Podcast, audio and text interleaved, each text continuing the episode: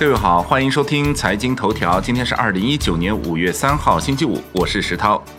先来看宏观方面，财政部部长刘昆表示，中国将促进更高水平对外开放，在更多领域扩大外资市场准入，更大力度加强知识产权保护、国际合作，更大规模增加商品和服务进口，更加有效实施国际宏观经济政策协调，更加重视对外开放政策贯彻落实。国内股市方面，香港恒生指数收涨百分之零点八三，报两万九千九百四十四点一八点；恒生国企指数涨百分之零点一三。五一小长假大消费板块走强，蒙牛乳业涨百分之五点七，领涨蓝筹；奥博控股涨百分之十二点一，创超八年来最大涨幅；广汇保信涨百分之二十点八，与广汇汽车订立物业租赁框架协议。金城控股跌百分之四十二点七，延续周二百分之六十六点六的跌势。全日大市成交缩至七百一十四亿港元。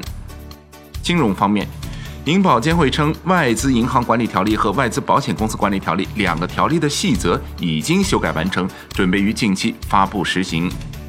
楼市方面，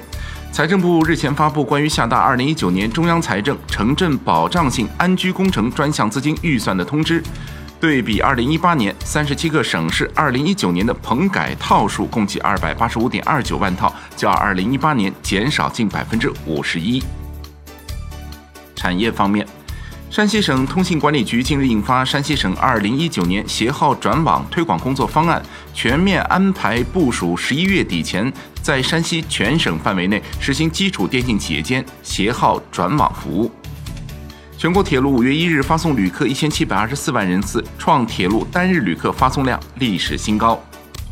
工信部表示，一季度我国信息技术服务收入较快增长，实现收入同比增长百分之十六点七。我国软件和信息技术服务业收入和利润增速同步提升，云服务、大数据服务等新兴业务领域发展加快。海外方面。欧元区四月制造业 PMI 中值为四十七点九，预期为四十七点八，前值为四十七点八。欧洲央行管委诺沃特尼表示，货币政策评估对欧洲央行是合理的。对于经济增速，需要以中期眼光来看。国际股市方面，特斯拉上海超级工厂建设进度比预期更快。作为特斯拉上海超级工厂的配套工程之一，其二百二十千伏变电站已于四月十八日正式开建，预计施工周期为六个月。债券方面，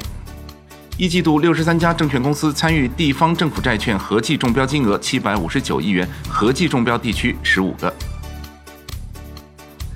好，以上节目内容由万德资讯制作播出，感谢您的收听，明天再会。